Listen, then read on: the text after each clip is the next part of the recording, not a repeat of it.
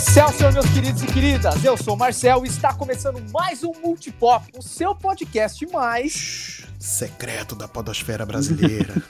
Sério mesmo? É, é. Sério, sério mesmo que a gente vai falar sussurrando agora, tipo a gente da Shield, KGD, Não, não, não, coisa não, e não, para, para com esse negócio de SMR. Eu odeio SMR. Olha o Ildo ficando arrepiado aí. Que isso, que isso, gente. Ó, a gente tá falando dessa forma porque a gente vai homenagear a espiã mais querida do universo pop, a nossa querida Scarlett Johansson no papel de Viúva Negra, que acabou de ganhar o seu filme próprio no MCU. E hoje a gente tem uma convidada mais do que especial pra gente falar um pouco sobre essa personagem e o seu filme solo. Fala aí, Fernanda! Olá pessoal, eu sou a Fernanda Garcia, eu sou também do podcast Ao Cubo. É, e hoje vamos falar desse filme que demorou tanto pra sair e que tava todo mundo ansioso e vamos lá. É isso, mas é, a gente vai falar um pouco mais sobre esse filme depois da vinheta.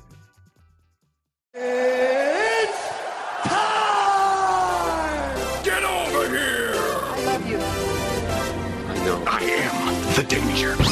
I'm Batman. I make every shot count. Just roll. Action.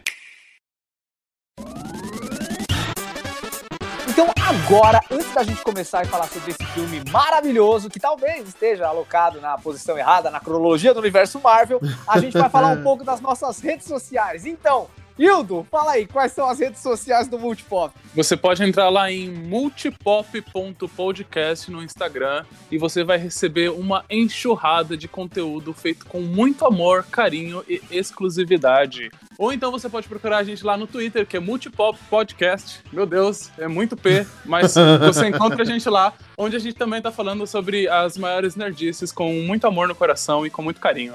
E aonde mais, Marcelo, a gente pode, a gente pode se encontrar com os nossos ouvintes? A gente tá lá na Twitch, que é Multipop Underline na TV. É isso mesmo, é igual o, WWE na TV, que você tinha antigamente. Estamos na TV também, só que na Twitch, que é muito melhor. E não tem Exatamente. propaganda, então... Ah, a É única isso. diferença é que nós não temos o The Rock, mas estamos trabalhando nisso. Então, É, bora lá.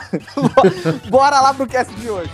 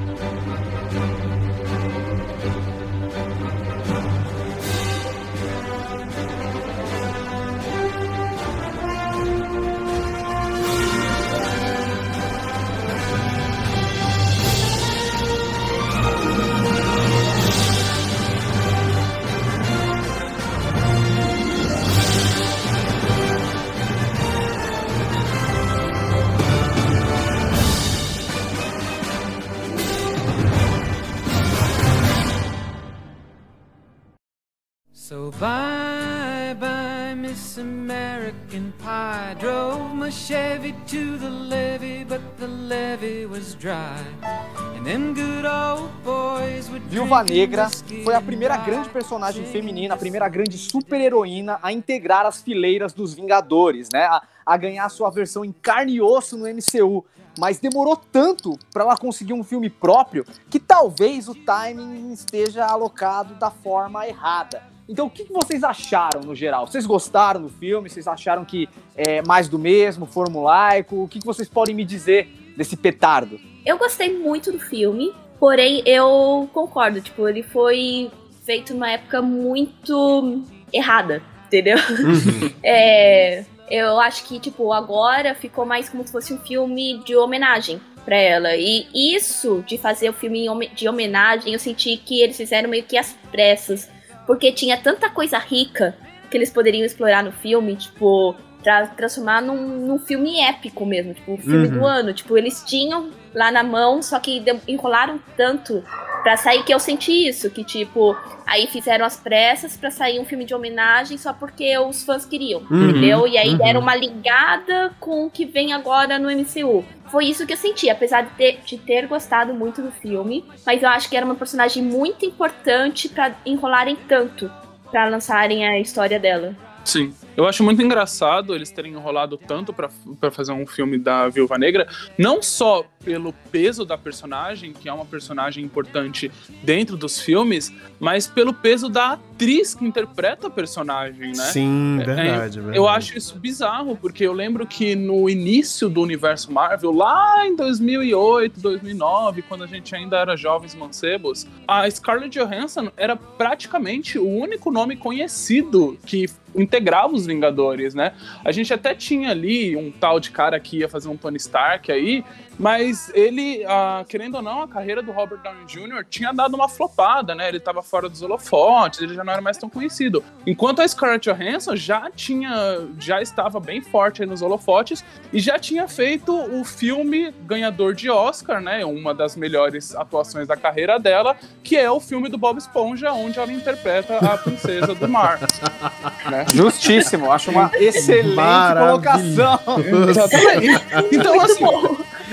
A partir do momento que você já fez o seu maior ato da carreira, eu acho muito estranho você demorar tanto pra colocar essa pessoa pra fazer um, um outro filme, né? Afinal de contas, ela já é uma atriz consagrada e já é uma personagem forte. Parecia, tipo assim, uma coisa lógica se fazer. Sim, Exato. sim. Nossa, ela ter participado do Bob Esponja realmente é um negócio eu, eu achei, que- eu achei a citação muito justa, porque todos nós somos amendobobos aqui. Todos, todos. Eu adoro Bob Esponja. Então, isso é um mérito. Nossa, caramba. E eu não tô sendo sarcástico, eu tô falando sério. É muito bom. Não, a gente gente, também, olha eu sou um amendobobo. Sim. bom mesmo. Pois é, mas, é mas, é, mas é verdade. A Scarlett Johansson ela já vinha fazendo alguns filmes. Eu falei do, do filme do Bob Esponja, porque, claro, mora no meu coração. Mas ela já tinha feito Lost in Translation, né? Que é o. Sim, adoro esse filme. Ah, e qual a tradução desse filme, gente? Eu, eu filme. me perdi aqui. É, Ai, meu é, Deus, eu só sei falar em inglês. é, eu só sei falar em inglês. Mas, mas ela já tinha feito o Lost in Caraca, Translation. velho. Você falou em inglês, o nome em português sumiu da minha mente. Não é? Nossa, Pior que eu também não lembro, não. Eu ia falar desse Vai, filme, Google. cara. Vai, Google. Vai, Vai Google, agora, nesse momento. Encontros e É. desencontros. Encontros, Encontros e des... Ah. Olha aí, pronto. É, Que... É, e, ela já, e ela já fez filme de Woody Allen também, né? Então, Já. assim. Ela já foi a Yes. musa do Woody Allen por um bom tempo, né? Exato, exato.Ela era. Fez a moça do brinco de pérolas também. Sim. que foi muito bom. Sim, verdade. Que inclusive ela tá a cara da- da- do rolê do quadro, né? Chega a ser até meio Nossa, tá idêntica. Nossa, é bizarro isso. Mas assim, olha assim, não, o tanto que a gente tá falando, a Scarlett Johansson já era um nome, né? Então Sim, não fazia verdade. sentido você demorar tanto pra você entregar um filme pra essa personagem e pra você entregar um filme pra essa atriz, né? Que é uma atriz, assim, Sim. ferrada, mano. O que a Scarlett Johansson vem entregando. Faz sentido também porque era a represent- representatividade feminina Sim, na, no verdade. MCU. Uhum. Nossa, demoraram muito, meu Deus do céu. Demorou muito. Deu, chegou a dar demorou raiva da Marvel. Você sabe, Sim. é, eu acredito que talvez possa ter sido alguns fracassos anteriores com personagens femininas no, no papel principal. Mas eis a questão: todo filme em que você tinha uma protagonista feminina nunca tinha um investimento grande a ponto de ter um bom roteirista pra fazer aquele filme funcionar. Eles faziam meio que tipo para ver se, roda- se virava e se não virasse tudo bem. Mas eles não tinham coragem de pegar e, e bater no peito e bancar um filme bom. E a gente teve é, alguns desastres aí no meio do caminho, como Mulher Gato e Electra. Uhum. Então eu acredito que no começo pode ter sido isso. Até os filmes do Resident Evil também, né? Com a. Alice. uma- Alice. Não, não, é. Como é Não, Alice é a A personagem. Mila dela. Jovovich. É a Mila Jovovich. É. Exato, até os filmes de Resident Evil também, né? Que além do, do roteiro não ser, a- a- não ser aquele primor de roteiro, né? Não ter esse investimento no roteiro, eles, eles abusavam, usavam e abusavam de, da hipersexualização da, da, da personagem pra poder vender, sabe? Muito. Nossa, isso é o que eu ia comentar da- do começo da Viúva Negra no MCU. Exato. Porque assim, eu não gostava do- das primeiras aparições dela. Não gostava, tipo, eu achei que ela tava lá pra agradar macho. Tipo, era o que eu pensava mesmo. Tipo, toda sensual, obedecendo todo mundo, entendeu? A roupa dela, aquela roupa, gente, eu imagino que não dá pra se mover com as primeiras roupas que ela aparece nos filmes. Nossa, é Pois é. verdade, ela tá embalada a vácuo, né? Coitada. Sim, eu falava, gente, como ela anda? Não dá, não dá pra andar. Não, e, o- e a referência disso que você falou agora, Fernanda, realmente tá nesse filme do Homem de Ferro 2, que ela tava lá pra agradar o macho Homem de Ferro, né? O Tony Stark. Sim. Uhum. Total, Sim. assim, ela total. só, só obedecia e fazia caras e boca sexy. Então, tipo, Exato. ela foi crescendo depois do MCU, mas as- assim que colocaram ela, hum, É. não, não É que- gosto da apresentação dela, não. Pois é. É que esse início é muito complicado, né? Inclusive tinha aquela treta do qual eu, eu não lembro qual é o nome do cara agora, gente, me desculpa. Mas ele era um cara que ele dividia a Marvel com o Kevin Feige. É o Avi Feige- Arad. Isso, o próprio, o próprio. Isso. É, e, inclusive, eu não sei se vocês lembram de uma polêmica que teve assim que saiu o Vingadores Era de Ultron, do qual na cena, é, tem uma cena de Vingadores Era de Ultron, que a Viúva Negra sa ela sai de um, de um Queen Jet, de, um, de uma nave, um avião, alguma coisa assim, ela sai de moto com, com o escudo do Capitão América na frente, ela vai andando assim de moto pela, pela cidade. Sim. E a- acontece que fizeram um brinquedo dessa cena, é, do qual é- o brinquedo é exatamente isso: é uma nave e você aperta um botão na nave, sai um personagem de moto e ele vai andando.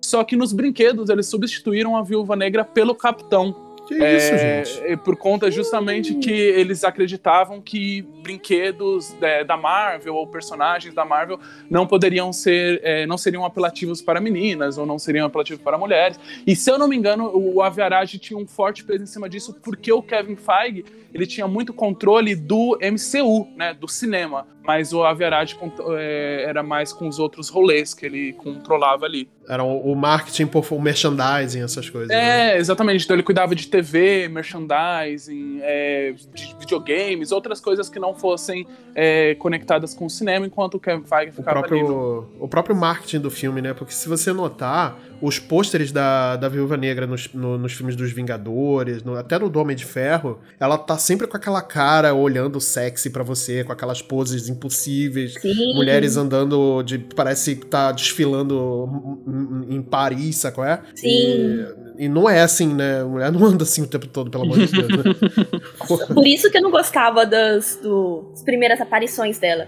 Eu fui gostar dela no MCU depois que ela foi evoluindo, mas no começo eu não gostava dela, não. Existiu algum momento, assim, do qual você falou, tipo, poxa, agora sim eu acho que eu me conectei com essa personagem, sabe? Olha, eu acho que a partir do segundo filme dos Vingadores. O primeiro, eu acho que ela ainda tava muito sexualizada, mas já tava melhorando isso. Já tava melhorando. Acho que a partir do segundo, pelo menos o uniforme dela já era um uniforme que dava pra dar movimento. é verdade, né? E ela tinha, eu acho ela muito importante que, tipo, primeiro, ela não tem superpoderes igual o restante, né? Ela é mais humana.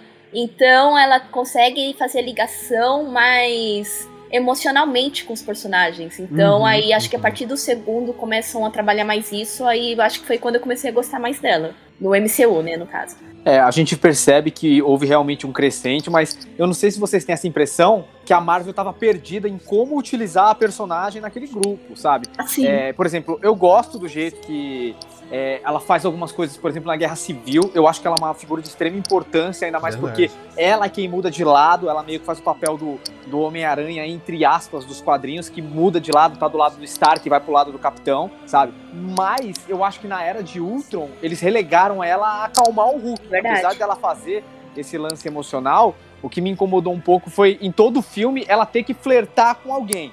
Então, ela tá lá no, no, no, no Homem de Ferro 2, ela tem aquele affair lá, mal, meio que não correspondido com o Tony Stark. Ele meio que Uhum. acha ela interessante e ela meio que esnoba ele.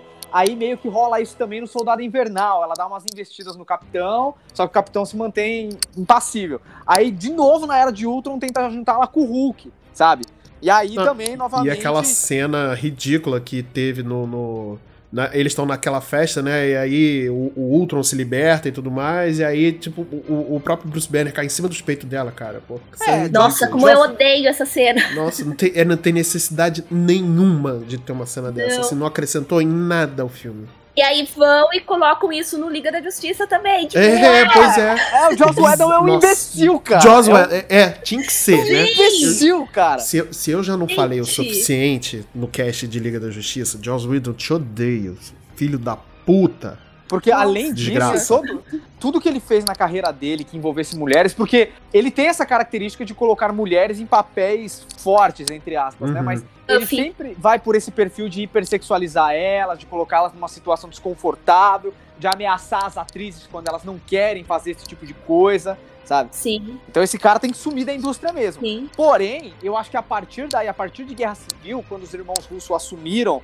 a parada mesmo, a sexualização ela começa a, a diminuir e ela começa a ter um papel mais definido. Eu acho que Uhum. é, tanto na Sim, Guerra na, na Guerra Infinita quanto no Ultimato, ela é o coração dos Vingadores. Ela tem um apego muito grande com eles como família, Uhum. sabe? E eu acho que esse lance de família que é, parecia ter surgido do nada na personagem entre Guerra Infinita, aliás, entre Guerra Civil e Guerra Infinita, a gente vê que surgiu por causa do filme solo dela, Não, meio que não. preenche uma lacuna. Não, não. Surgiu, veio dos, dos Velozes e Furiosos, né? Dom, dom família, por favor. Né? família, família, você não precisa, se você não precisa de lógica quando você tem família.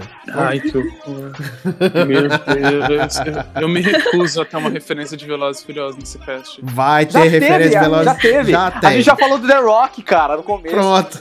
É verdade. E isso que o Marcel falou é interessante que, tipo, é uma coisa que eu tenho muita raiva Uhum. de filmes, desenhos e tudo, sim, que tem personagem feminino, é que o roteirista acha que o personagem feminino só tá feliz se ele tiver com crush, com namorado, É, em casal, entendeu? Tipo, não, tipo, realmente a importância pra depois pra personagem mesmo, você entendendo a história dela, é família, gente. Ela, tipo, eu não vejo ela, ah, meu Deus, eu vou chorar em posição fetal porque eu não tenho um crush, não tenho um namorado. Não, o importante pra ela é família, entendeu? Então, isso daí acho que ficou, tipo, uma mudança da personagem, encaixando isso, foi muito importante, eu acho. Sim, sim. E foi uma coisa que veio com esse filme, inclusive, essa. es- é- mostrar essa origem, né, da, da, da própria Natasha Romanoff, né? É, e por que, que ela dá tanta importância pra família, né? É, você vê que na cena inicial, né, ela tem essa a família fake dela, né, com a Helena, com a Melina, né, com o, o Alexei né, lá nos Estados Unidos, né? Mas ela amou aquela família, mesmo que tenha sido armada e tudo mais, mas ela amou aquela família, né? Então ela tem essa, essa lembrança boa de ter uma família, de ter um, um, lar, né? De ter onde o, o coração descansa, né? Onde você tem um porto seguro, né? Sim. E vamos aqui também, né, dar os devidos valores a que cena de abertura, né? Eu achei Nossa, Nossa. é verdade. Eu achei extremamente incrível, achei lindo. É, é até engraçado que o Marcelo no início do cast comentou sobre a franquia Resident Evil. E quem temos aqui interpretando uma É jovem verdade. viúva negra, né? Aham. É justamente a, a, a filha da Mila Jovovich, né? O Wes Wander- Anderson, né? como Não. É o diretor, né? Ele que sempre dirige ela nos filmes, né? É, ele sempre o- Não, o Paul Anderson. Wes Anderson. Paul Anderson é, o- outro. É, é outro. outro. Confundi, Mas- gente! Aí. Mas é, mas é isso mesmo, tipo, é, e ela tá fazendo o, pa- o papel da viúva negra mais jovem, e assim, é uma cena de abertura muito show de bola, assim, é claramente Muito, muito. presta homenagens a, a filmes de, de espionagem, assim, claramente você consegue E, e na, e na moral, essa menina parece muito a Scarlett. Muito. Você muito. acha? elas. Cara, eu não consegui ter essa percepção, não, velho. É, Eu acho que é porque mim, eu, eu vi muito filme com a Scarlett quando era criança. Eu, eu sei como ela era, não é uma parada que eu Ah, bom, ok, ok, beleza. É porque eu tenho essa refer... eu não tenho muito essa referência dela mais nova, criança, né? Mas eu não conseguia ligar também, mas por outro motivo. Eu acho que ela é um clone da mãe dela, da Mila. e Sim, o... eu ia falar isso. Ela é a cara, ela, ela é um clone é mais novo. Então, eu não imaginava ela crescendo e virando a Scarlett. Eu imagina, eu imagino ela crescendo virando a Mila. Tipo, porque é, é idêntica. É verdade, é verdade. Eu só queria trazer uma parada aqui que eu achei bem interessante, que a atriz que interpreta a Helena Belov quando é criança, ela fez A Maldição da Residência Rio, que você tem um Foi? elenco com seis crianças. Cara, já é a terceira criança da família Rio que integra o universo Marvel. É. Porque a- um dos filhos da Olha os jovens Wanda Vingadores tava- aí. Então, um dos filhos da Wanda integrou, né, a, a maldição da Residência Rio. E a Capitã Marvel, quando era criança, também era a Tel que aparece É. nesse seriado. Então Nossa. só tá faltando três. Meu senhor, gente, olha aí. Olha os- Esses são os jovens mutantes aí, ó. É, exato. É, é Aí três não. Tá faltando dois. Tá faltando dois. É uma, tá- melhor ainda, cara. A gente tá quase atingindo aí a, a maioria da, da Residência Rio dentro do universo Marvel. Vamos aguardar. Mas e aí, falando justamente desses personagens da família, vocês gostaram dos personagens que apresentaram? Tipo, o Guardião Vermelho, a Helena, gostaram do vilão? Tem alguma coisa que vocês acharam meio clichê ou no geral vocês abraçaram, vocês compraram a ideia deles? Olha, em geral, eu gostei bastante de- da maioria, né?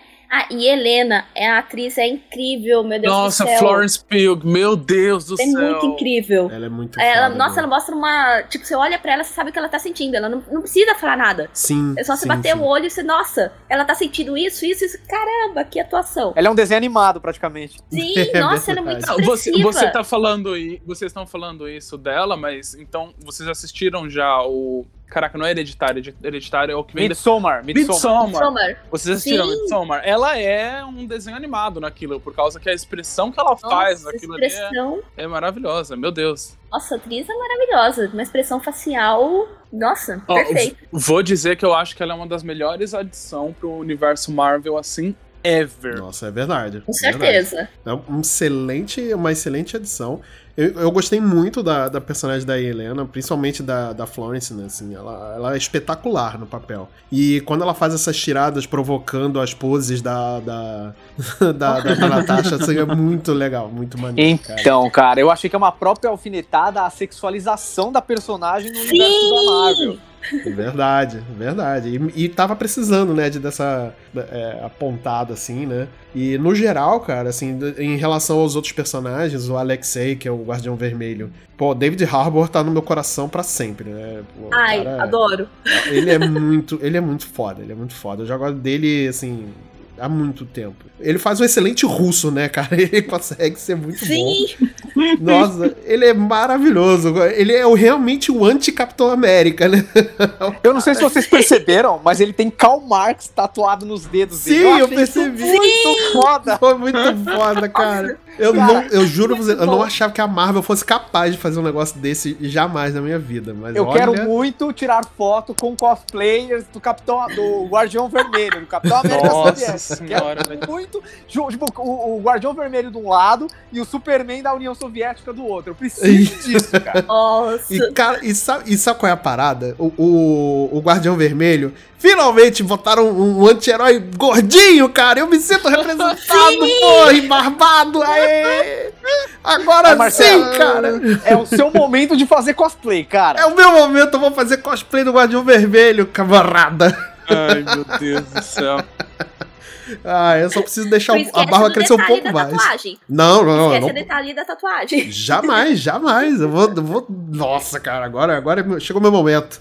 Mas sabe um- uma coisa que eu- você tá comentando sobre a, a menina interpretar a Scarlett Johansson, de acreditar que ser ou não, é, ela crescer e virar a Scarlett Johansson? Uma que eu não conseguia engolir, que era a mãe da Scarlett Johansson, era a Rachel Eisen fazendo o papel da mãe. Pra mim não, não é cabível que aquela mulher perfeita, meu crush desde a múmia, Até envelhecido, né? meu Deus, conseguia conceber que ela era que ela seria a mãe da Scarlett Johansson, sabe? Não, não ela era a irmã da Scarlett Johansson, assim, sabe? Não, não É cabia na minha cabeça, não, não, não descia, assim, sabe? Nossa, é realmente. Ô, ô Hildo, você sabe que fizeram um efeito contrário nela, né? Que eles envelheceram o David Harbour e no caso, no caso dela, eles é, rejuvenesceram ela, né? Ah, só pode. Caramba. Não, minto, ao contrário, ao contrário. Eles rejuvenesceram o David Harbour, mas no caso dela tiveram que Ah, envelhecer tá. ela É. no presente. Envelhecer. Não, eu, eu- Tá isso igual. faz total sentido. Ela, mano, essa mulher, ela é maravilhosa. Meu Deus do céu, ela é incrível. Inclusive. É, inclusive, isso é uma coisa que a gente pode puxar. Esse elenco desse filme, eu acho que é um dos elencos mais estrelados, assim, de, de filmes da Sim. Marvel. Porque a gente tem a Rachel Eisen, que já tinha feito uh, os dois filmes originais da Múmia, que, é- que são dois blockbusters gigantescos. Uhum. Que só pra Ela fe- constar, o terceiro não presta porque ela não está. Justamente É, porque ela não aí. Exato. É, É, ela- verdade, é verdade. né? E ela, fez ela- Constantine também. Sim, ela recentemente fez a favorita, do qual ela esteve no Oscar por conta A novela? desse filme. Não, o filme. mas a novela poderia ganhar um Oscar por conta desse também. Não É, mas além dela, a gente tem já a Scarlett Johansson, que né, a gente já falou aí da- do, do quão estrelado é a carreira dessa mulher, né? As Inclusive, apresentações. Nossa, no penúltimo Oscar ela tava concorrendo a dois Oscars por dois filmes diferentes, em duas categorias diferentes, sabe? Tipo, Como se não bastasse um filme, Não, tem que ser é, dois, né? que mulher, mulher- incrível. Ela a gente é tem a Florence. Pugh, que, que, mano, é, é uma mina que tá despontando aí tremendamente, fazendo trabalhos incríveis. E o, e o David Harrison. Então é, eu acho que, assim, esse é... Eu, eu de verdade não consigo lembrar. Talvez Pantera Negra tenha Ah, sido, ok, assim... ok, ok. Acho que são Porque a os Angela dois Bassett, né? Aquela, aquela mulher, Angela Bassett também, ela é de uma elegância, Nossa. né? Nossa, maravilhosa. Muito, muito chique. Nossa, que é Nossa. muito chique. Eu, eu me sinto muito pobre perto dela. Nossa. É, só ela, fala, ela falando, ela tem um, ela tem um requinte falando, cara. É, é muito. Elegância. É uma elegância, cara. Ela é muito foda. Ela é muito foda. Você assistiu ela no American Horror Story? Não, é porque eu não gosto de filmes de terror, eu tenho medinho. Que, nossa, ela tá tão maravilhosa como ela é a rainha do voodoo. Esqueci o nome da, da personagem, mas é a rainha do voodoo. Ne-. Gente, ela tá muito maravilhosa. Tá muito chique, muita presença. Ela parecia, você já falava, nossa, a rainha chegou. Tipo, muita Nossa, presença. É verdade, ela tem uma presença muito forte, assim, né? Quem é Oprah perto dessa mulher, pelo amor de Deus? Ela nasceu pra ser rainha de Wakanda, cara. Não é? É, tanto Nossa, que... nasceu. Pois é. Então eu, eu acho que assim, esses dois filmes talvez sejam os filmes da Marvel mais estrelados. Sim. E talvez seja um caminho assim do qual. Hoje em dia a Marvel, claro, ela pode se dar esse luxo, né? Claro, em 2008 ela não, não era tão fácil assim que ela conseguisse esses nomes pra estrelar um filme Marvel. Mas hoje em dia Sim, ela consegue isso com mais facilidade. É, foi, foi até impressionante o primeiro Homem de Ferro, que eu- poderia ser um outro filme também bem estrelado. E aí, na- nesse primeiro filme do Homem de Ferro, né, ele tem o Robert Downey Jr., que tava aceitando qualquer coisa na época, né? Tem o Terence Howard, que foi o primeiro máquina de combate, né? Que ele deve estar se chutando até hoje por ter chutado o papel. E Jeff Bridges, que já era, assim, consagrado, já era ator de Oscar e tudo mais, e Gwyneth Paltrow, né? Então, realmente era um elenco muito, muito Sim. muito famoso, né? Mas assim, em É. comparação com o que temos hoje, o Viúva Negra, que foi hoje Viúva Negra, e Pantera Negra, talvez, cara, porra, assim, não, não se compara, né? É, a Gwyneth Paltrow ela já era uma atriz oscarizada por Shakespeare Apaixonado, mas ganhou na crocodilagem, porque É, quem merecia ali foi a Fernanda Montenegro. Exatamente. É, pois é. Mas vamos falar a verdade. Mas, Pois assim, realmente, Viúva Negra tem um elenco muito bom, e não só por serem atores muito bons, mas são atores que estão é, nos holofotes da mídia de hoje em dia, né? O David Harbour ele se tornou um ícone por causa de Stranger Things. Uhum. É, Midsommar é um dos querido. filmes. Então, Midsommar é um dos filmes também de terror mais consagrados recentemente, né? O, o Ari Aster, que é um dos diretores mais consagrados do terror contemporâneo, que eles já até chamam de pós-terror. E a gente teve a Florence Pugh justamente protagonizando esse filme e mandando muito bem, cara. E, inclusive, eu queria até comentar isso com vocês sobre a Helena, que era muito fácil uma atriz um pouco menos flexível em relação à personagem Uhum. cair no, no abismo de fazer a mesma coisa que a Scarlett estava fazendo, de imitar Sim. a Scar, de tornar o- a Viúva Negra, o manto de Viúva Negra, uma coisa tão grande que fizesse que a personalidade das personagens fosse igual, mas não. A Helena, ela é muito particular, ela é muito diferente da, da, da Natasha. Você consegue perceber que ela tem uma personalidade muito própria, ela é mais impulsiva, ela é mais irônica, sabe? E é uma coisa que não acontece nos quadrinhos, que a Helena dos quadrinhos, ela é um pouco parecida com a Natasha, ela tem uns tons diferentes, assim, mas ela não, não tem essa distinção tão gritante que nem a Helena do filme tem. Eu achei isso sensacional. Nossa, Ainda sim. mais porque no final, o filme é uma grande passada de bastão, né? Uma grande É passada de tocha. Sim. Então você consegue entender que. Você consegue visualizar a Helena como uma personagem principal de uma série, de um filme, ou dentro da franquia da Marvel mesmo. Uhum. É, eu ia comentar até sobre os quadrinhos da. da... Da Hel- é, a Helena dentro dos quadrinhos, né? Porque, pelo que eu me lembro dela, é, ela tinha. Eu, eu me lembro dela nas histórias do Demolidor. né, é, Dela e da Viúva Negra. É, nas histórias do Demolidor. Não sei, o Marcel pode me corrigir se eu estiver errado, mas eu tinha muita história dela com, envolvendo o Demolidor. E realmente ela era uma personagem que era uma, muito parecida e, que, e parece que no- nos quadrinhos parece que ela tinha esse, essa ânsia de ser a própria Natasha Romanoff, né? E já no filme não, deram uma. Eu achei muito bacana esse, essa coisa de colocarem uma personalidade nela, né? De não ser um, uma Viúva Negra 2, e sim a própria, a própria Helena, sabe? Uma parte que eu achei que ficou muito legal, assim, você vê a diferença das duas. Eu não lembro qual dos filmes que a Natasha comenta que foi retirado o útero dela. Uhum. Que aí Ah, ela que eles estão no. de uma acabaram forma... de, de pegar o Alexei da cadeia, né? Recuperaram lá ele da cadeia. Eles estão falando. é, ele tá falando sobre. Ah, não sei o que de bebês. Aí, ó, não posso ter bebês porque não sei o que. Ela foi falando. Sim,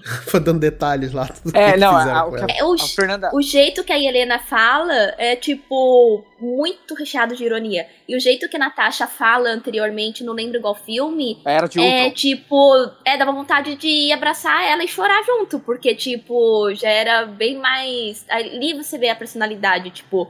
Não que uma sofreu mais que a outra, as duas sofreram iguais, mas Sim, sim. uma recheou de ironia, sarcasmo pra responder, e a outra já tava mais, tipo, poxa, olha o que aconteceu comigo, tipo, mais sentimental. Uhum. Se eu não me engano, é na era de Ultron. A Natasha comenta isso com o Bruce Banner, né? Isso. é com isso, Bruce, só não lembro igual dos filmes que era. É, Eu acho que eu era de Ultron, sim. É, foi nessa. Foi na era de Ultron que eles estão no, no banheiro, né? Que ela vai lá flertar com ele. Ai, meu Deus. Vai lá flertar com o cara que ele tinha acabado de sair do banho. Nossa, se eu soubesse, eu tinha me juntado. Ah, pô, pelo amor de Deus.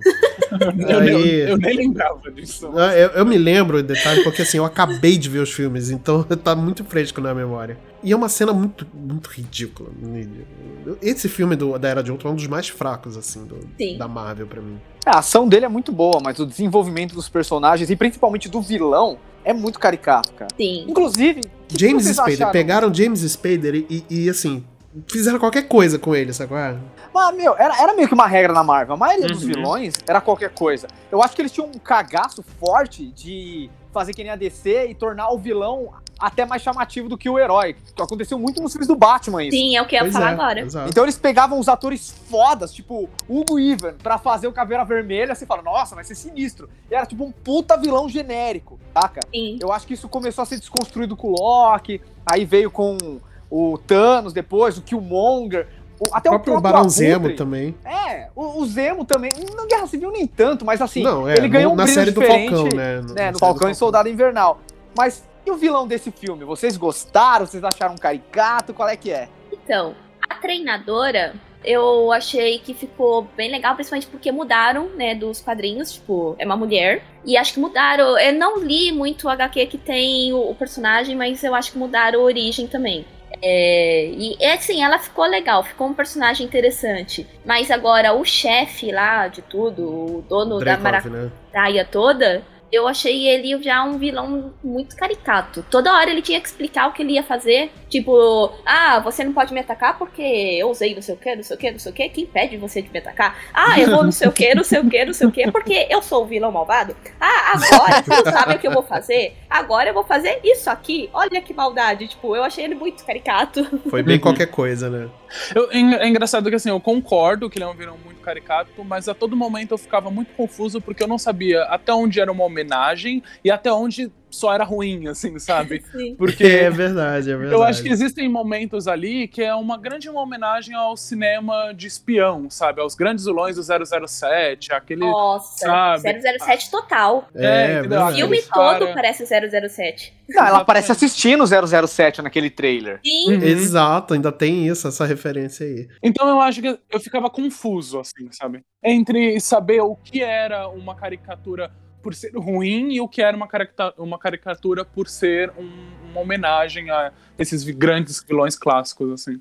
Eu achei, pra mim, quando eu vi o filme, eu terminei de ver o filme, eu vi acho que umas duas vezes esse filme já. O que eu tive de sensação, não só do vilão, mas, eh, principalmente do. eh, falar agora do vilão, né? Depois a gente comenta um pouco sobre a ação do, do filme, que realmente é espetacular. Mas o, o que eu tive a impressão é. Esse filme foi uma grande homenagem ao Jason Bourne e ao 007. O Jason Bourne? Sim.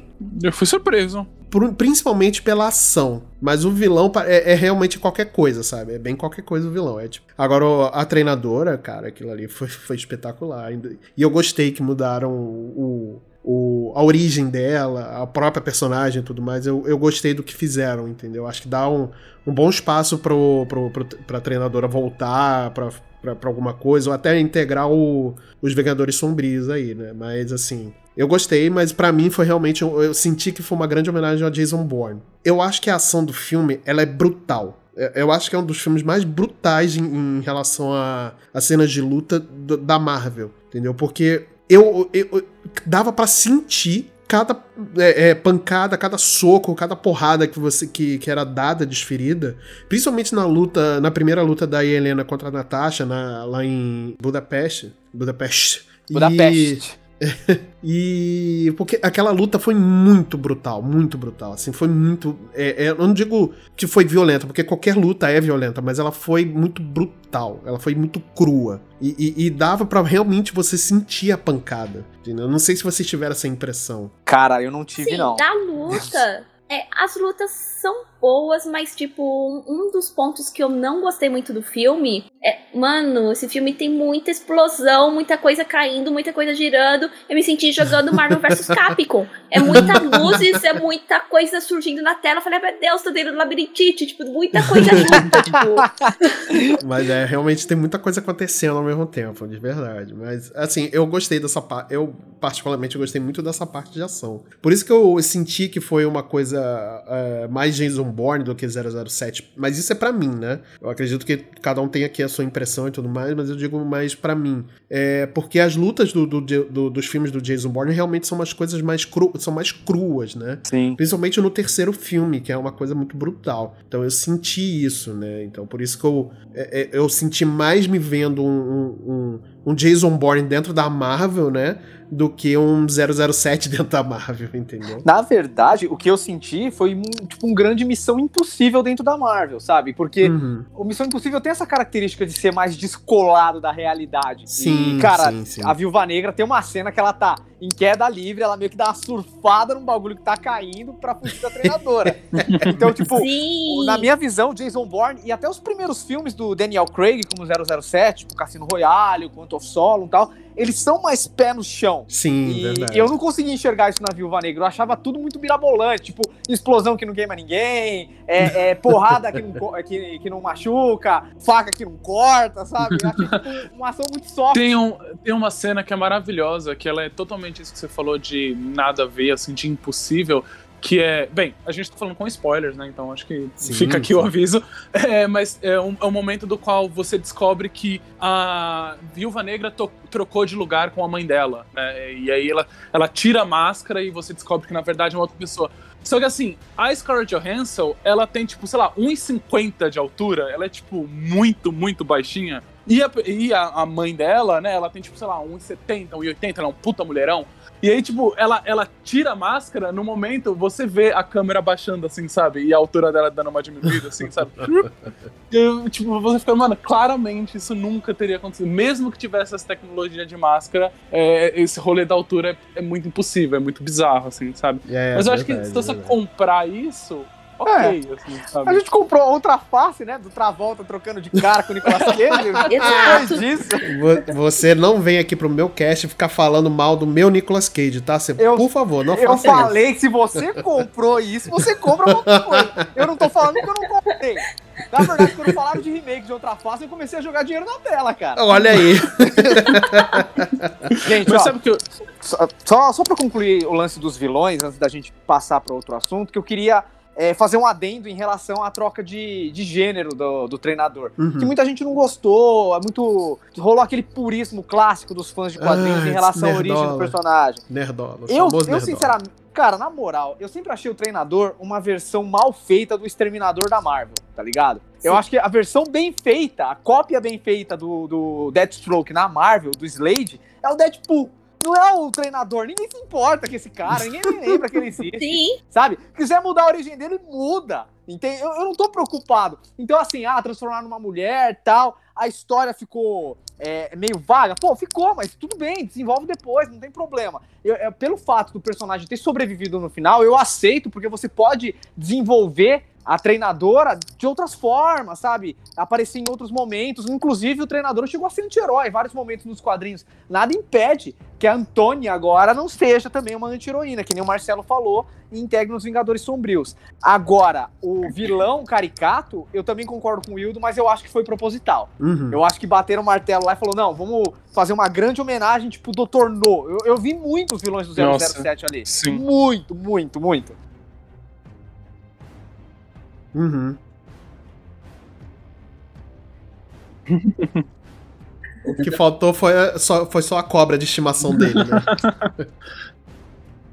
Sim. Não, a, a postura. E uma risadinha.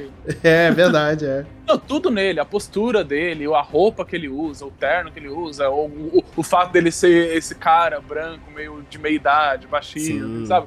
Tudo E- nele. E a, a forma como ele fala, né? Sim, entendeu? É, é real, assim, Nossa. sabe? Uma placa escrito, sou o vilão já. Tipo, Exatamente.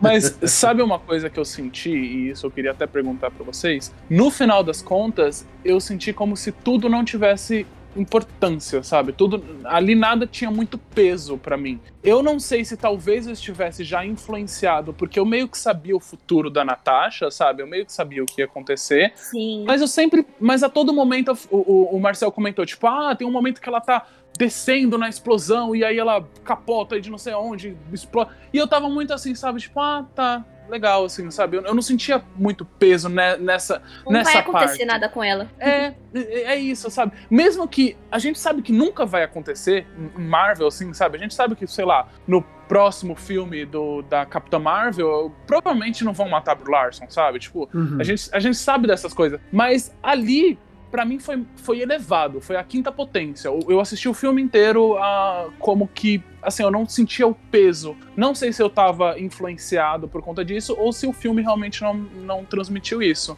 É, então, pra mim também não teve muito isso, mas porque eu acho que tinha uma história muito tensa no Uhum. meio. Pô, eles estão falando de sequestro, de escravidão, de abuso de mulheres, tipo, tudo isso junto, só que, tipo, tá como plano bem de fundo mesmo. Uhum. Tipo, uma mega importância que eles poderiam dar nisso, mas ficou bem de plano de fundo. E também aquilo, né? Tipo, eu sei que nesse filme não vai acontecer nada com a Natasha e eu sei qual é o destino final. Então, tipo, realmente, eu também não senti muito isso de, ah, meu Deus do céu, ela tá caindo, será que ela vai morrer? Tipo, não. É o senso de urgência, né? É. Eu não fiquei em nenhum momento preocupado com ela, mas eu realmente fiquei preocupado com a, com a Rachel, que eu esqueci o nome dela no filme, com o. Guardião A Melina, Vermelho. né? Melina, isso.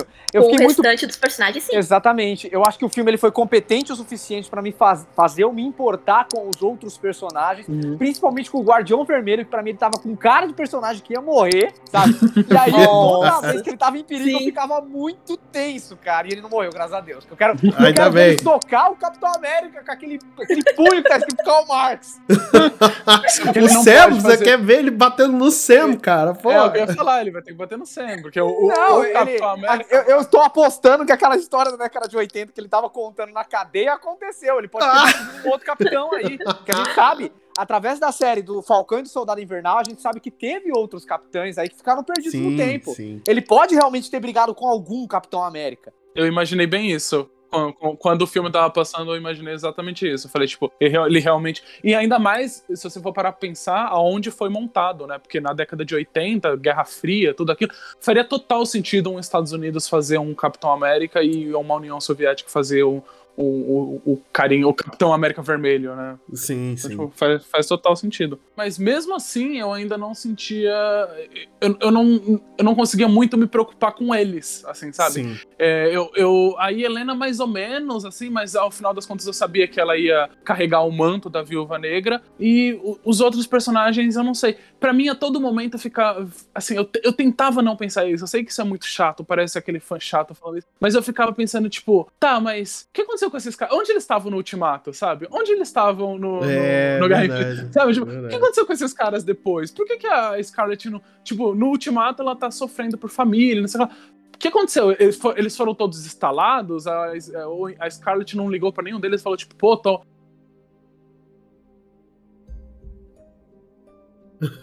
Eu, eu acho que eles foram todos blipados, cara. É, eu também acho. É a única solução, né? Porque, tipo, do. Porque do ela, ela tava muito na fossa. Eu acho que não era só pelos Vingadores. Sim. É, verdade, verdade. Como ela que tava controlando ali no Ultimato o, aquele, os Vingadores ali, né? Ela que era, é, sei lá, o agente supremo ali, né? E provavelmente ela deve ter procurado onde é que eles estavam e tudo mais e constatou que eles realmente foram blipados, né? Podem ter Uhum. sido blipados. Em questão do, do- da, da Scarlett em si, né? Da Natasha Romanoff, né? É, realmente, eu acho que cai muito naquilo que a gente é, fala desde que o filme foi anunciado. É um filme que se passa muito Foi, foi um filme muito tardio e se passa tardiamente, entendeu? Então, é, ele poderia ter sido lançado na época mesmo, depois do, do Guerra Civil, que eu acho que fica- encaixaria muito bem. E a gente não teria, provavelmente não teria esse tipo de sentimento, essa falta de urgência que a gente sentiu em relação à, à Viúva Negra nos momentos de perigo, porque a gente sabia o que, que ia acontecer mais ou menos, né? Tipo, ah, não, eu sei que ela vai sobreviver.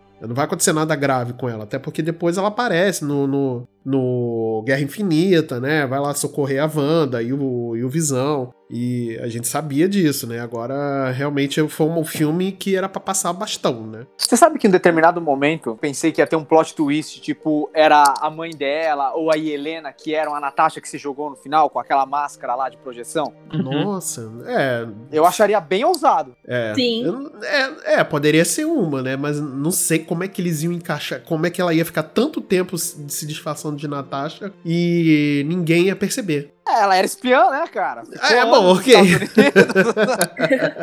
Se tivesse alguém que pudesse fazer isso, seria eles ali. Mas eu Não, não vou que- mentir. Queria isso, hein? Bem, É. Então, eu achei que ia ser uma parada mais ousada tal, mas realmente o filme se manteve um seguro e eu acho que foi covarde da Marvel. Apesar de eu gostar muito do filme da Capitã Marvel, sabe? Eu acho que se esse Viúva Negra tivesse saído logo depois de Guerra Civil, ele teria tido uma importância muito grande, não só Sim. pro universo, mas pra representatividade das mulheres, tá ligado? Sim, com certeza. com Sim, certeza. isso que eu fico puta, porque, tipo, ok, o filme da Capitã Marvel foi um filme bom, apesar que eu vou assumir, eu não gosto da personagem. Mas o filme foi um bom filme, e tudo, só que, tipo, é uma mulher porradeira que nunca desistiu. Isso tem um monte. Agora, a história da Viúva Negra, a gente tem tudo ali relacionado. Tem sequestro, tem abuso, tem ai. E, nossa, muita importância e. Bah, demoraram muito pra, pra lançar e ainda tá muito em plano de fundo, mesmo no próprio filme. Eu acho que antes da gente falar do, do futuro da Marvel, seria interessante a gente se aprofundar nessa crítica que o filme faz, né? Em relação ao sequestro de garotas, a objetificação da mulher, que o que, o que, o que move a trama do filme, a sala vermelha, nada mais é do que a objetificação da mulher levada ao extremo. Vocês concordam com isso? Sim, o próprio vilão fala que mulher é matéria-prima. É, exatamente. Que é o que é e a mais abundante da Terra, né? Tá aí. Sim. É um monte, sabe? É, isso, isso é horrível, sabe? É horrível. Não, inclusive isso é, fica muito fácil de ser percebido quando é um- uma organização que sequestra apenas meninas, né? Não é uma sequestração que sequestra e, e tem um target muito específico, o que eles fazem é muito específico, o porquê eles fazem é tudo muito, muito bem descrito. Mas, assim, concordo quando falam que acho que fica muito, muito de fundo. Eu entendo a escolha de deixar isso de fundo, afinal de contas a gente tá no final, falando de um filme que é da, da Disney, sabe? No, no core dele, ele é, é um filme Disney. Imagina só falar um de abuso, de estupro, nossa porque senhora, é verdade. porque a, a, a grande verdade é que essas mulheres elas foram abusadas assim da pior maneira possível. Elas, Nossa, elas uma baita violação. nossa, demais, assim, sabe? Pois o que é. aconteceu é, é- é, assim, de um grau terrível. E é claro que você não conseguiria falar isso num filme da Disney no final das contas. Mas eu acho interessante. Mas, poxa, se esse filme tivesse saído em 2017, ele não ia ser só um filme legal. Ele ia ser Sim, um dos melhores filmes da Marvel, sabe? Sim, Tipo, com certeza. sim, isso que eu quis dizer. Tipo, na, na época certa, explorando a temática dele mesmo, entendeu? Tipo, Uhum. nossa, ia explodir, ia ser um dos melhores filmes, o mais importante. Pois é, ele tem, um- ia ter um, um- um- essa importância que realmente o tema precisa, né? E num momento muito propício, né? Então, realmente, foi um time horrível, né? É, e covardia. Sim, Tudo gerado por covardia. Pois é. Foi, foi, foi legal que, assim, eles mantiveram a decisão de colocar o filme, de lançar o filme ainda. Porque eles poderiam. Eu acho que seria muito pior se eles chegassem, pegassem o filme e lançassem de qualquer jeito, direto pro DVD, sabe? Uhum. Como se fazia antigamente. ah, sim. Nossa, antigamente DVD, pelo amor de Deus, tô ficando muito velho. É... Se você jogasse no Disney Plus, né? Porque tinha essa teoria de que ele só É, tipo, ah, toma aí, tá aí, ó. Tem um filme do Viúva Negra aí, não, mas eles realmente fizeram questão de, não, vamos lançar no cinema, apesar de a gente não tá conseguindo ir no cinema ainda, né? Mas é. De lançar, fazer questão de lançar no cinema, de fazer questão de ainda fazer a campanha de marketing e tudo mais, de, de adiar pra poder o, o- público, quando pudesse, entrar, porque o público que eu falo, Estados Unidos, hoje tá conseguindo entrar no cinema, né? Daqui a algum é, parece que daqui a algum tempo, o- em algumas cidades nos Estados Unidos, os cinemas já vão estar com a capacidade totalmente liberada, sabe? Então, foi, é, é legal essa parte deles re- realmente tentarem manter a, a importância do filme, mas realmente o timing foi horrível, né? Pessoal, e como vocês acham que esse filme vai repercutir no futuro do universo Marvel? O que vocês acharam da cena pós-crédito, da Condensa Valentina, que está convidando a Helena a uma missão Cara, é- que muitos julgaram escrota? Cara, a Condessa, é, é- é- nossa, a- essa atriz, ela é maravilhosa, assim. Eu acho que não poderiam ter dado esse papel pra outra pessoa que fizesse ela do jeito que a, que a, que a Julia Dreyfus faz, cara. Putz, ela é sensacional. Agora, quanto à cena, ali é o início do. É, é o início não, é a continuação do plano dela de fazer os Vingadores Sombrios, né? Que já tem o, o Capitão América narigudo, né? Do, do, do, do, do Falcão e Do John Soldado. Walker. É, o Walker, né? e já tem o. Agora já tem a Helena, né? Agora vamos ver como que vai se construir o resto dos Vingadores Sombrios, né? Mas eu, eu gostei. Eu gostei porque foi uma coisa. é, começou bonito e terminou engraçado. E eu, eu curti, eu curti de verdade. É, como eu não assisti o Falcão do Soldado Invernal, Aí, eu tipo, não sabia quem era a personagem. Heresia! É, não, não. é mas eu já sabia que ela era do, da série, só que eu não Ah, assisti entendi. ainda. Ok, tá Aí, bom. só que, Desculpa tipo, pelo eu- spoiler. quando eu assisti- Mas quando eu assisti o filme, eu não, eu não sabia que, que ela era, né? Eu fui saber depois. Aham. É, eu vi ela com a mechinha roxa, eu já eu amei muito o WandaVision. Aí, tipo, eu vi mechinha roxa, já. Ai, meu Deus, é a Agatha. É a Agatha, tipo, não é mais o Mephisto, é a Agatha, é a Agatha. Ó o Mephisto, ó o Mephisto vindo! Outra capa do Multipop com o Mephisto aí, ó. Mano, toda vez que o Mephisto for citado, ele tem que aparecer na capa do Multipop. Tem Meu que, Deus. tem que, tem Ah, é? Olha.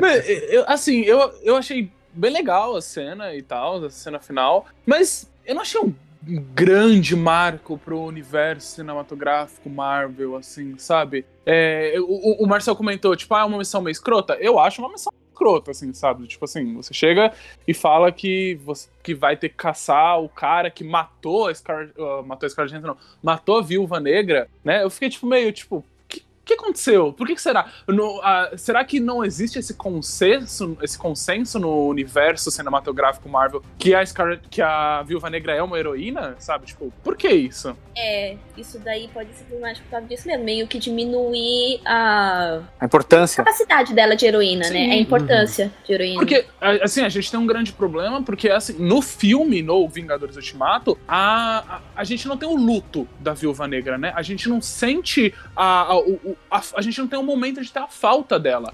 Enquanto o Tony Stark tem o seu grande momento, enquanto o Capitão América tem o seu grande momento, Sim. é, sabe, esses personagens têm a sua grande despedida. Eu lembro que, por exemplo, a- quando eu vi o Ultimato no cinema a primeira vez, eu nem sequer falei, tipo, ah, não, ela não morreu, eles vão voltar no tempo e vai ficar tudo bem, sabe? Tipo, porque é isso, eu achei muito efêmero, sabe? Eu achei muito nada, eu achei. é, não, não me bateu. E aí, depois que eu saí do cinema, eu senti uma raiva, porque eu falei, tipo, não, não tive a oportunidade de ter um, um luto de uma personagem que eu gosto tanto. E Sim. aí, depois Isso. e aí agora, em, em Viúva Negra, eu descubro que não há nem consenso de que ela é uma super-heroína, sabe? Essa mulher que foi lá, se sacrificou pela humanidade e, e sei lá, e a porcaria de, do, do, do Capitão América ou do Tony Stark, ou então do arqueiro, não teve a capacidade de, de soltar um, um panfleto na rua falando, tipo assim, ó, essa mulher foi que salvou vocês, sabe? Cara, eu, eu acho que há um consenso sim, porque o túmulo dela tava cheio de flores, tal, de várias pessoas é, que provavelmente devem saber que ela contribuiu para os Vingadores salvarem todo mundo. Uhum. É, eu acho que o que acontece é que a Helena tá sendo manipulada aí por fake news pra acreditar que o responsável pela morte dela é o Clint ou que ele poderia ter evitado isso. Uhum. Eu acredito que é esse é o propósito dessa cena, porque se as pessoas não soubessem que ela é uma heroína, o túmulo dela não estaria tão cheio de adornos, de flores, sabe, de presentes do jeito que tá. Uhum. Então, eu acho que não é esse o caso. O que eu acredito que seja é a Helena tá sendo manipulada pela Condessa, assim como o John Walker. Eu não sei se vai rolar Thunderbolts, eu não sei se vai rolar Vingadores Sombrios. A gente tem brecha pros dois. E eu fico assim, é, perdido nisso, porque a gente tem a criação de duplicatas malvadas dos Vingadores, entre aspas, né? Com o John Walker como capitão e a Helena como viúva. Mas a gente também tem o Zemo envolvido e ele é o cabeça dos Thunderbolts no começo do- da formação da equipe, durante a época lá do Heróis Renascem. Uhum. Então, eu não sei pra que lado vai. Mas eu acho que a, Hel- e a Helena, ela vai acabar explorando mais sobre o que aconteceu com a Natasha, quem é o Clint, e ela vai acabar mudando de lado, talvez no seriado do Gavião Arqueiro. Talvez a gente tenha esse luto Uhum. que o Wildo tem toda a razão de sentir falta, mais explorado justamente na pessoa que mais sentiu a morte da viúva. Não porque talvez era o parente mais próximo, nem nada, mas porque ele realmente poderia ter evitado aquela morte se ele se sacrificasse. Uhum. Então, eu acho que o luto dela vai ser muito mais explorado na série do, do Gavião que a gente vai ver é, eventualmente. E vocês que não viram Falcão e Soldado Invernal, aí tá um ótimo momento, porque no início a ideia é que o Falcão e o Soldado viriam depois da Viúva Negra. E não antes, do jeito que aconteceu. É verdade, né? É verdade, tem esse, tem esse porém aí. Eu, eu quero muito ver esse, esse seriado do Falcão, porque eu acho que essa cena vai se desenrolar exatamente no seriado do Falcão, não, do Gavião. Então, é, do Falcão, do Falcão já foi. tudo pássaro, Do tudo Falcão já foi. Tudo pássaro. Mas é, só errei o pássaro, foi mal.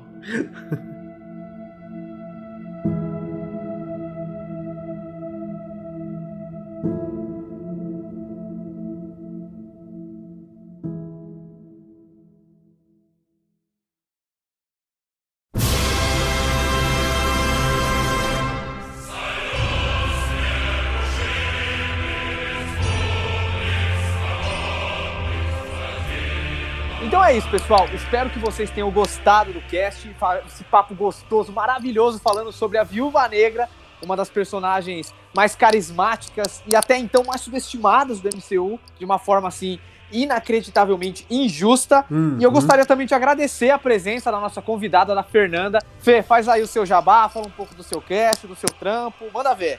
E aí, pessoal, foi uma honra participar na gravação de hoje. É, eu faço parte do podcast Ao Cubo. Depois procuram é, no Instagram. Nós estamos também na, na Amazon Music, no Spotify. Podcast Ao Cubo, só procurar lá. Temos bastante conteúdos legais também. E eu também vou fazer um merchandise meu, porque eu sou maga ilusionista. Então Olha aí. procura também nas redes sociais, Fê Vega Magician. E vê lá o meu trabalho como, como, como mágica. Temos aqui, temos aqui a Zatanna da Brazuca, olha aí, ó.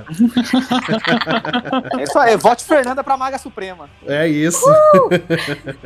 Então é isso, pessoal. A gente se vê na semana que vem. Falou, beijo, tchau. Tchau, tchau. Tchau. Abraços, camarada.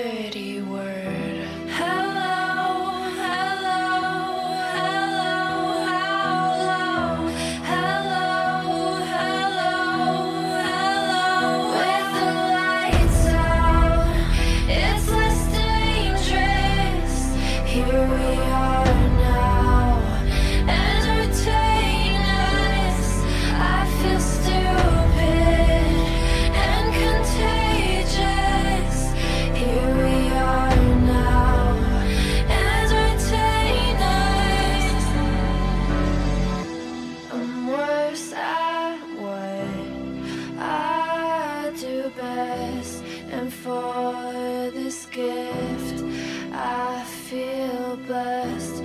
Our little group has always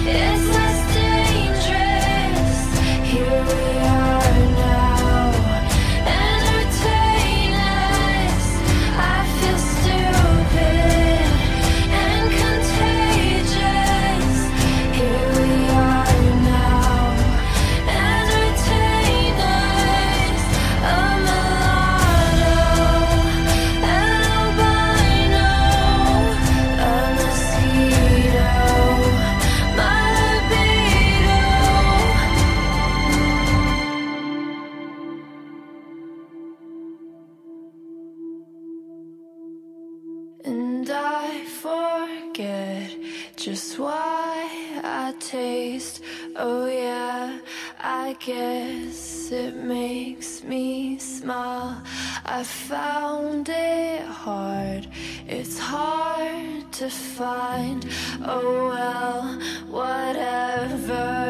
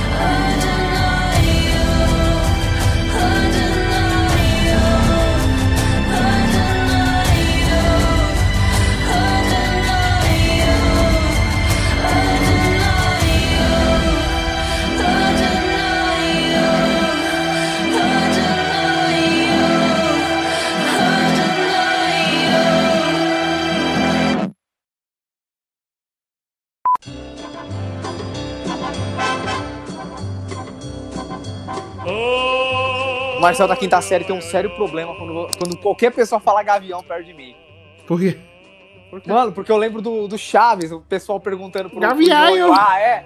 Como fala leão em inglês? Ele, Lion! Aí, gavião! Gavião! Gavião não tem maturidade. Tá bom, a partir, a partir desse momento eu vou começar a chamá-lo então de Gavigode, pode ser? Pode ser. É, muito bom. Ó o pós-crédito aí do Multipop, surgindo, moleque. Não, isso estende até o Falcão, cara. Eventualmente eu chamo ele de Falcaio. Falcaio! Caio. Falcaio! É, muito bom, muito bom.